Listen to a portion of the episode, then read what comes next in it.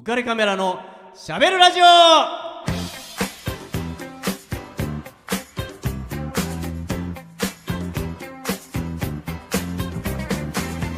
皆さんこんばんは。オカレックスことウェディングフォトグラファーの田坂和彦です。ビジネス構築プロデューサーの竹之内です。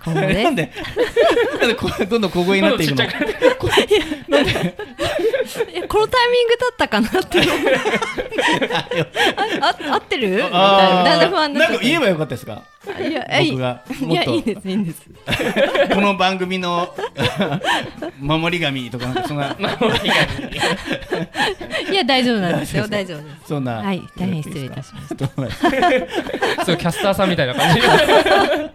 着替えたそうなんです。こ今週はねはいかなりはい。カチッとした。先週とはちょっと違った、ね大人の雰囲気をはい。漂わせて、これ。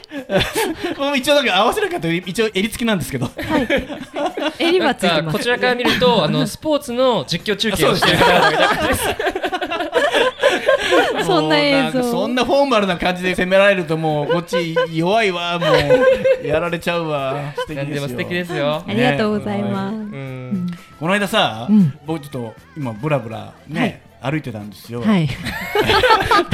家の家の周りをね、今ほらこんなご時世だからさ、子供たちもさ、うん。もう学校も行かずにうん。あっちこっちブラブラしてるじゃないですか、はいでまあ歩いてたら、うん。目の前をうん。4、5人の、はい。えー小学生多分3年生ぐらいだと思うんですけど、歩いてたんですよ、はい。まあ、僕は何も考えずにブラーっと歩いてたんですけど、そしたら子供たちがうん。はしゃぎながら、うん。じゃあ俺カメラマンやる！っていう声が聞こえてきたんですよ。へえおおと思って、うん。であじゃあ私はインタビューねみたいな感じとかやってるから、何？と思って、うん。ね、いやいや後ろにカメラマン本物のカメラマンいますよって。ご指導できますけど。聞き捨てならないなと思って まあ歩いていくと、まあ、彼らがワーキャーやってるんで、うんうん。何をやってんのって思うと男の子がはい。手提げうん。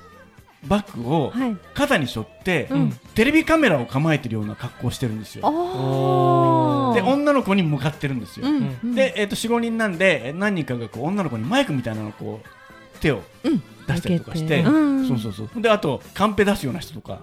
すごいまで見てんの。本格的。すごいな。いたりとかして何なのこれと思って、そうすると、あのーすいませんちょっといいですか？みたいなこと言って、すいませんこの辺で美味しい食べ物屋はどこにありますか、うん。みたいなうん。ことを聞いたりとかしてうんそうねみたいな感じでうん。答えてるんですよね、うん。であそういうごっこ街頭インタビューってそうやつ街頭インタビューごっこみたいなことをやってて、こんなことやんだと思って面白いなと思って、うん。まあ、僕後ろを歩いてたんで徐々にこうその45人を抜かしていくじゃないですか、で抜かしていって、うん。くるっとまあ振り向いて、うんすいませんって僕も声をかけたんですよ、うん。そしたらね子供たちはええ？ってこううん。素になってね、うんはいってなるわけですよね、うん。大人からね、声かけられると思ってないから、見ず知らずの人に、はい何ですか、うん。って言ってこの辺で美味しい食べ物。ですか？ありますか？って聞いたんですよ。そしたら 爆笑して、あ、あのーえっとこの辺にですねなんて答えて、あれ？俺にはマイクとかカメラとか向けてくれないの？って言ったら、あ、すすいませんって言って。やってくれたんやってくれたんですよいやね。かわい。いえー、なんかこうやってね、うん。もしかしたら中にはね、うん。カメラマンになる人がねねいるかもしれないじゃないですか。うんね。うん、だからこんな変なおじさん 若い頃にこんなことあったんだよなんてねね。覚えてたりとか。うん。現場で会うかもしれないですよ。そうですよね。ね。うん。本当そんなことをね、うん。この間会いましたよ。いやー楽しみは転がってますね 本当にね絡んじゃうっていうのがね そうですね。それはもう見逃しませんよ。もそうですよねスルーさせませんよ。絶対まさかねこのカズーさんがねううん絶対仲間に入りたいわ。なかったんだ はい。でじゃあね、うんえーコーナー行きたいと思います。はーいはいえーせっかくねカメラマンの話をしたんで、喋る撮影やわ。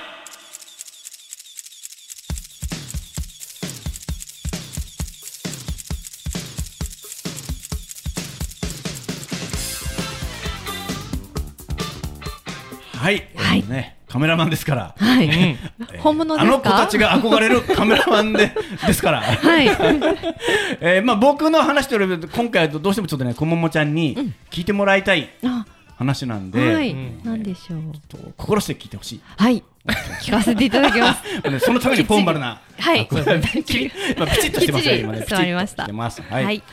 えっとあのーあるカメラマンの話を、はい。えーしたいと思うんですけど、はい。僕がまだ撮影スタジオでうん。アシスタントとして働いてた時代のことなんですよ。だからもうずいぶん30何年前の話なんですよね。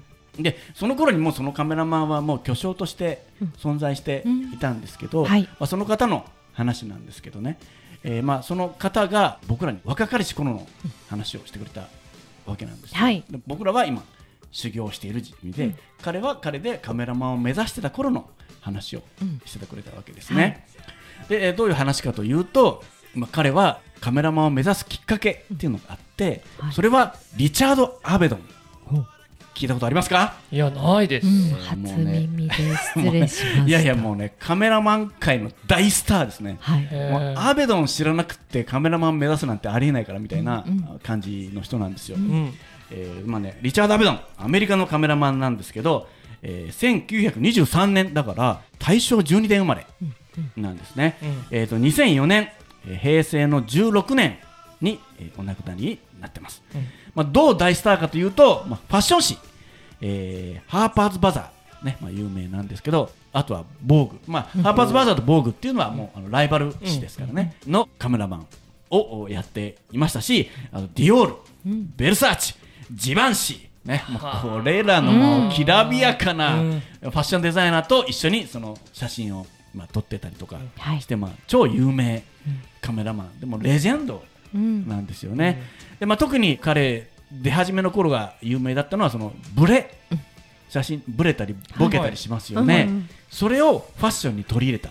あわざとブレたりわざとぼかしたり。り。そこから始まったんですか？そうなんですよ、へ彼が始め、まあ他にもやってた方いらっしゃるでしょうけど、まあ彼が最もこう成功を収めたっていうか広めた。若き日の彼がうんはい。カチンとしたファッション写真じゃなくてもっと臨場感ライブ感うん。うんをうん。ガンと取り入れてもう若々しい彼が一気にっていうことで、もう彼もそれで成功して23歳の時にすでに、えー自分のスタジオを持ってます。すごい。もう本当に若くして上り詰めたうん。人なんですよね。えーまあ、そんな彼はですね映画にもなります。え。パリの恋人っていう。知ってる。そうなんですよ。彼がモデルあ、そうそうななんんですよですね。ね。名作。そうなんです、あのえっ、とねフレッド・アステア。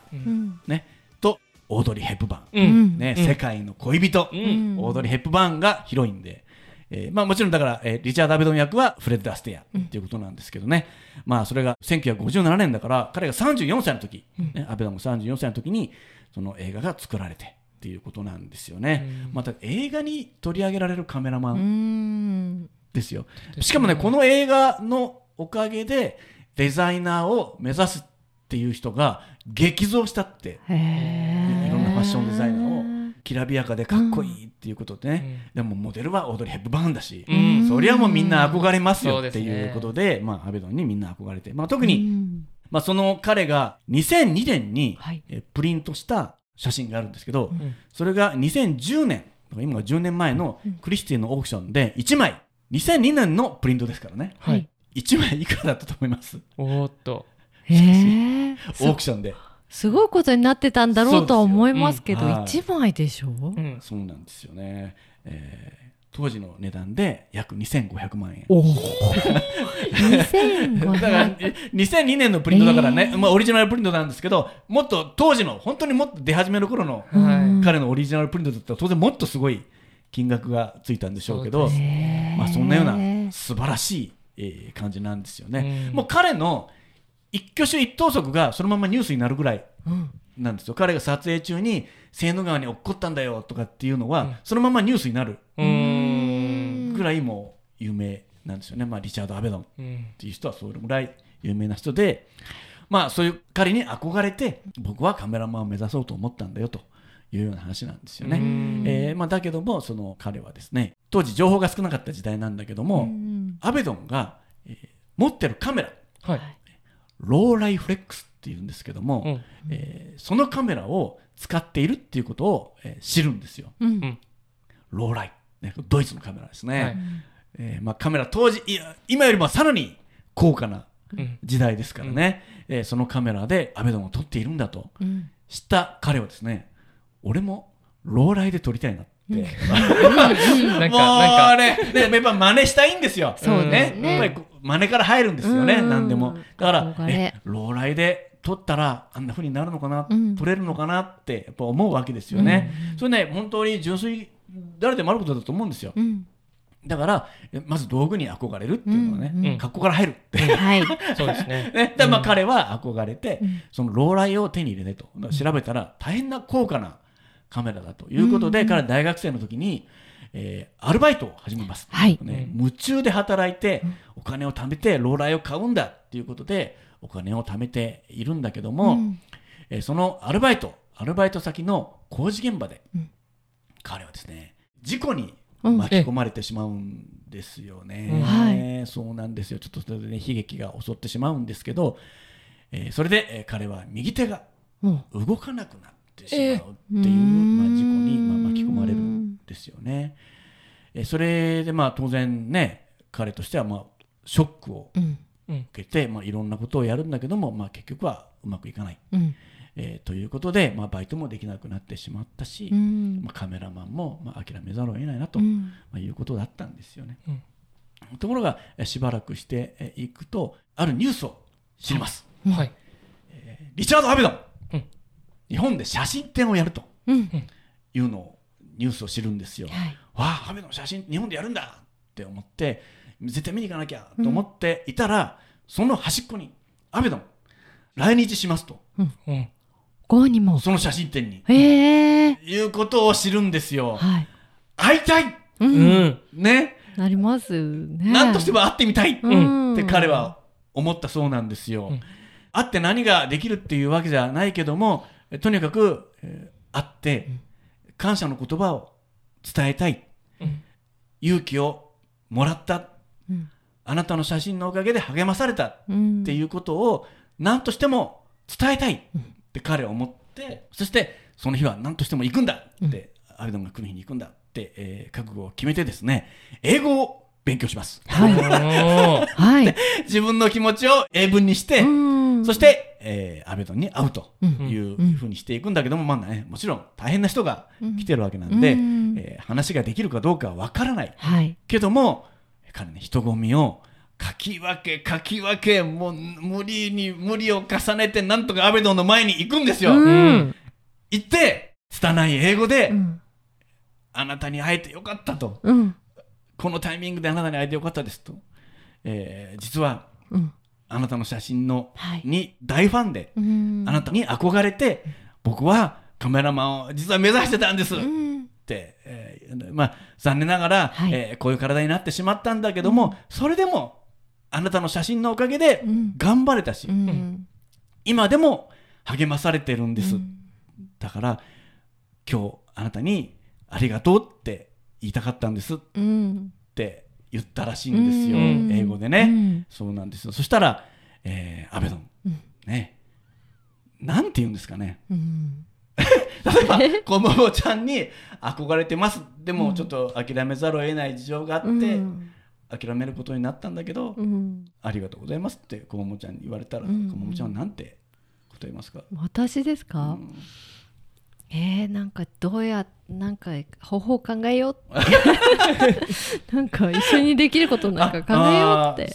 ももちゃんらしいなな。ちょっと今目に涙をためて。え そうね、うん。そうなんですよね。でその時にねアベドン。うん。もうねさすがアベドンっていううん。ことをうん。言います。うん。はい。アベドンはねうん。大声で。うん。周りがびっくりするぐらい大声でこう言います。NO! うん、Try again! うんうん。って何度もうん。言ったそうです。うん。で、いや、俺こんな体ですけど。うん。って。うん。でも、は？それがお前が夢を諦める理由になるか？っうん。て言ったそうなんですうよ。俺はそれを見逃すわけにはいかない。うん。やんなさい。っうん。うんて言ったんですよね。うん。甘えんじゃないよ。うんうん。って言ったそうなんですよ。うん。でもてっきり彼はねあのもしかしたら慰めの ぐらいもらえんのかなぐらい思ってたらもう雷に打たれたよううに、うん。甘ったれんじゃねえって、うん。もう一回やれようん。っていうふうに言われて、うん。びっくりしてそっから血のにじむような努力を、うん。まあ、してですうね、ん。まあ巨匠になっていったわけ。おですよね。やっぱりね僕その話を聞いてやっぱりね、うん。アベドンってすげえなと思ったんですよね。ん。全く慰めない。うん。それはね、きっとね自分に対してもうん。恐ろしく厳しいんだと思うんですよ。うん。それが言えるって自分が甘えたれてたらうん。言えないじゃないですか。ん。そうですね。うん。俺だって大変な中でやってんだよって、うんお前ねそんなんで弱音吐いてどうすんだって。うん。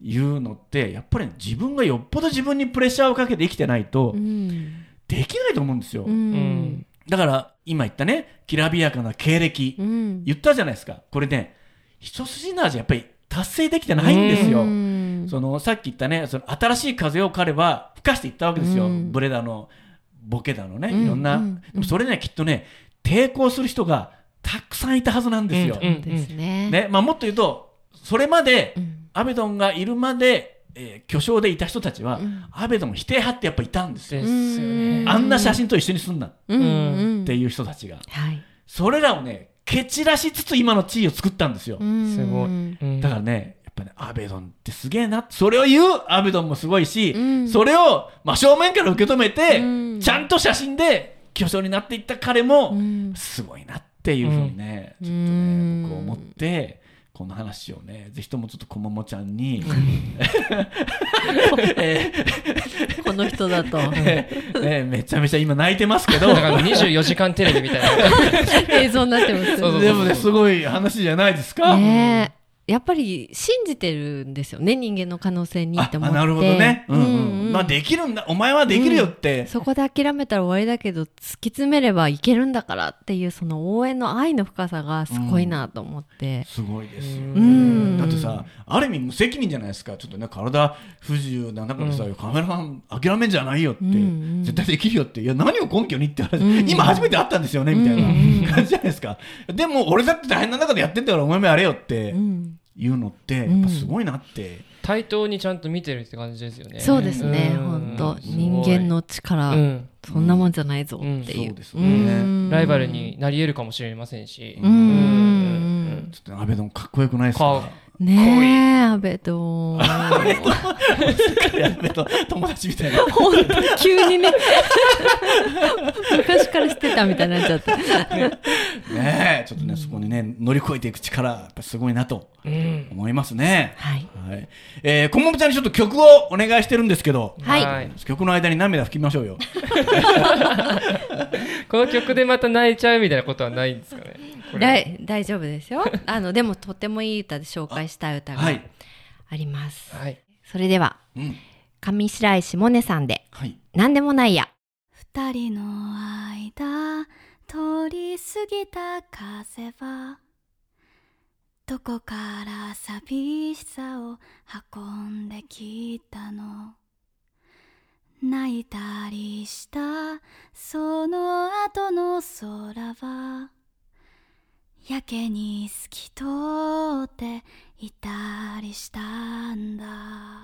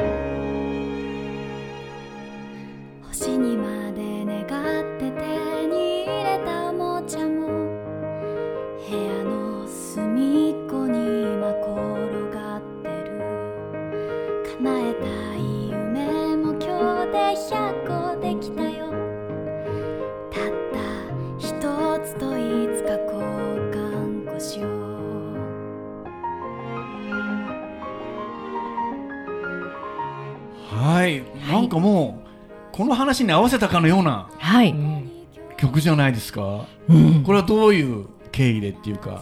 この歌はですね、うん。あのクライアントさんと私普段起業家さんとかあと会社員で副業したい方のビジネスを代わりに作ったりとか、ビジネス構築プロデューサーだもんね。そうなんです、はいははい。い。であったりとかあと会社員の人うん。がこう会社楽しくなるようにコーチングしたりしてるんですけど、はい。その中でなんか嬉しすぎて涙が出ましたとかってよく言ってくださるんですね。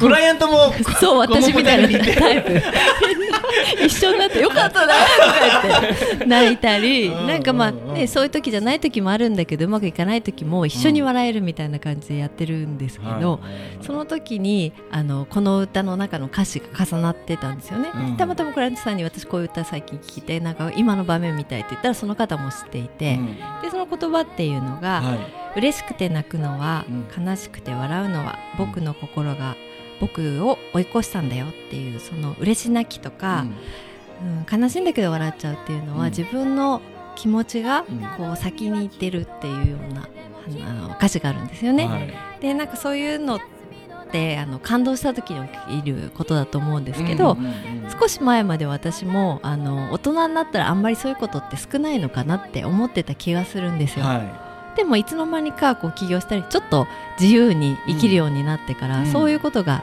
まあまあ頻繁に起こるようになってで、ええ。今回のラジオでもさっきのアベドンの話いですね、もうすごく感動してこう涙が出てきたりとか、ねえ。うん、なんかこう力をもらえたりとかっていうことがあるなっていうのを感じながらあのこの歌をかけたいなって思ったんですけどなんかやっぱ人ってすごいなって思うんですよね。いやあなた人もすごいけどあなたはもっとすごい。エモーショナル。エモーショナルはちょっと意味違います違う？うんそううんうん。う？ん。感情的ではないですけど感動はすごいしますね。その、うん。多分センサーは小学生並みにうん。発達、そこで止まってるのか発達したのかわかんないですけど、うん。うん確かに。敏感に取るので、うん。だから多分そうやってクライアントさんのうん。話も一緒にそうやってなれるんだとは思うんですけど、まあうん。そういう人がやっぱり起業家さんもそうだし、はい。まあ、個人でもまあそばにいてくれるっていうのは、支え支えるっていうかそそい、えー一緒に添い遂げるじゃないや、はい。一緒に、うんうんうん一緒に進んでいくいてくれるっていうのはかうん。すごいありがたいし支えになりますよね。うん。まあ、だからこの番組もこももちゃんは話しませんからねまたまた来ちゃいます。ずっと一緒に伴走してもらおうと、うんはい、うんもちろんです。ね、うん本当にね、一緒にね、うん何年も一緒に泣こうね。そうですね。そうそう。で、みんなで感動しながら。してるんだから年のせいだから最近よくわからない。確かにね。よくわかんない確かにねじゃないでしょ。自分もね、あんまりね、うん言えなくなって。でもやっぱり感動するとん力出ますよね。そうですね。ううんん。やっぱりなんていうのかな、生きているなっていう気持ちがうん。しますね。そうですね自分の心がうん震えてたり、うんなんか動いたりすすることが、なんかあうんうん俺生きてるんだなっていう気持ちがしますね。うんもちろんあもしかしたらいいことも悪いことも、うん心が動くっていうことはそのまま生きてるんだなってういう、ん。えーいいことばっかりじゃないからね。そうですね、うんコロナなんてまさにそうでしたよね。ねその中であの反対になんか人間ってすごいなとか、うん。本当に人って素敵だなって思ったことがいっぱいあったので、はい。